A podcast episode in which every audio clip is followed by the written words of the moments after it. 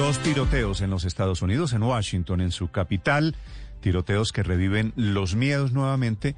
Amenazas ahora que regresan los niños a los colegios. Tres muertos, múltiples heridos, investigaciones federales en Estados Unidos. Desde Washington, Carlos Arturo Albino.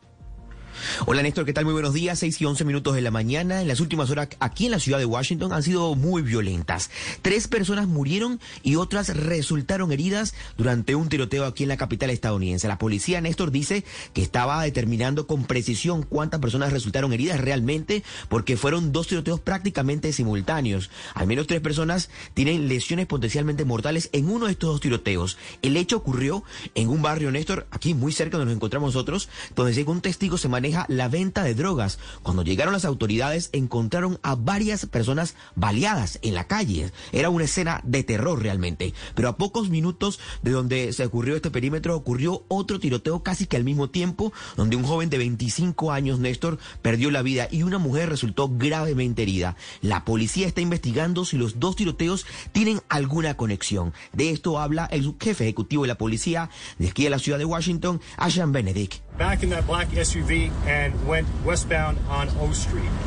Uh, at this point, Dice que las um, personas que recibieron los disparos, todos son hombres eh, afroamericanos y están pidiendo a la a la población, Néstor, que ayude con videos para determinar realmente qué fue lo que ocurrió.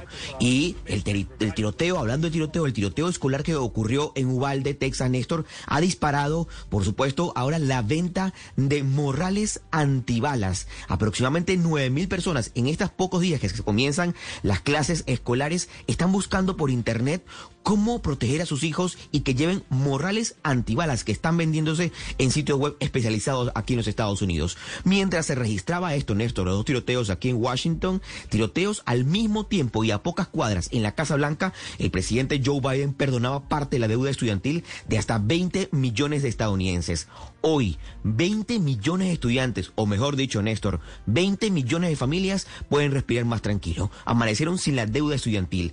Esta era una de las promesas eh, que había hecho el presidente Joe Biden en campaña se trata de un plan para proporcionar 10 mil dólares en cancelación de deuda para millones de estudiantes y 20 mil dólares para aquellos con mayor necesidad financiera.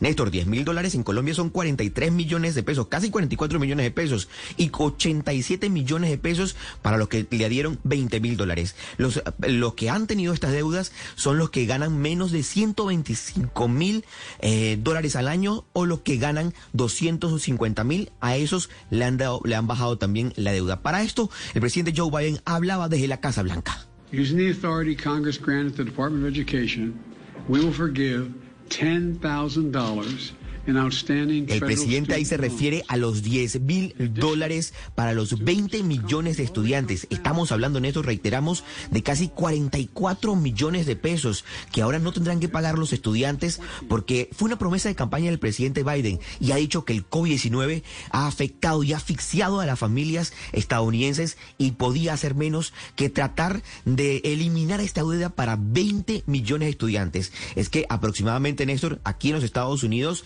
hay aproximadamente unos 30 millones de estudiantes que deben 10 mil, menos de 10 mil dólares todavía a sus universidades. 6 y 15 minutos de la mañana en la ciudad de Washington.